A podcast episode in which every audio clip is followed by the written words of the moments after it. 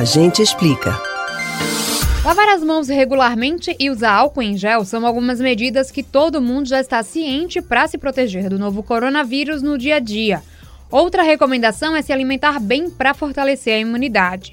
Mas se você continua indo para o trabalho e saindo de casa para resolver assuntos importantes, vai ter contato com outras pessoas, vai acabar usando alguns objetos de uso coletivo e provavelmente vai seguir usando o transporte público. E o mais comum de todos os atos, o uso do celular porque é quase impossível viver sem um aparelho e poucas pessoas sabem ou lembram que é preciso higienizá-lo. O celular pode ser sim um meio de transmissão do coronavírus, já que usamos os aparelhos com frequência depois que tocamos objetos como corrimãos e maçanetas. Para higienizar o seu celular, você deve ficar atento ao tipo de álcool que vai usar.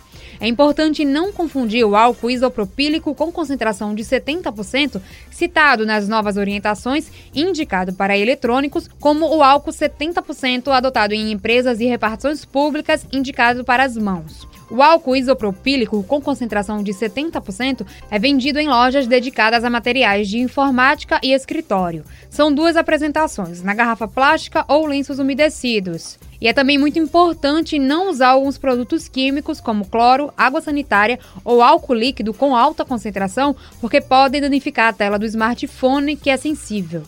A orientação é que você limpe o seu celular da seguinte forma: primeiro, desligue o aparelho. É também necessário retirar a capa e desconectar cabos e acessórios. Use álcool isopropílico com concentração 70%, como a gente já orientou.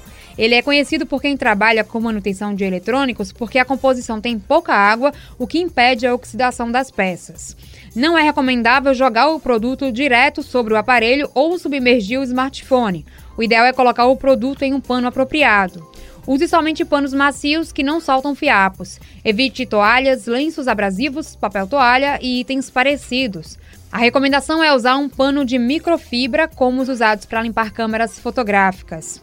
Limpe a capinha, porque as capas de proteção são notórias por acumular sujeira. Se elas forem feitas de plástico, silicone ou algum material semelhante, é possível usar água e sabão e deixar secar. Outros materiais, como couro, devem ser limpos com produtos apropriados. E tem também o que você não deve fazer. Não coloque nem borrife o aparelho com líquidos. Mesmo álcool que evapora rapidamente pode danificar partes sensíveis do aparelho, como as entradas de energia, de fone de ouvido ou os alto-falantes. Não limpe o dispositivo enquanto ele estiver conectado à energia elétrica, porque umidade e energia não combinam e é bom evitar riscos. Essas orientações valem também para tablets e computadores com telas sensíveis ao toque. Em tempos de coronavírus, limpar os celulares é tão importante quanto lavar as mãos. Sem querer, costumamos compartilhar o próprio telefone e segurar o de alguém conhecido várias vezes ao dia para ver e mostrar determinado conteúdo, ouvir um áudio ou fazer uma ligação de emergência, por exemplo. Você pode ouvir novamente o conteúdo do Agente Explica no site da Rádio Jornal ou nos principais aplicativos de podcasts Spotify, Google e Apple Podcasts. Camila Brandão para o Rádio Livre.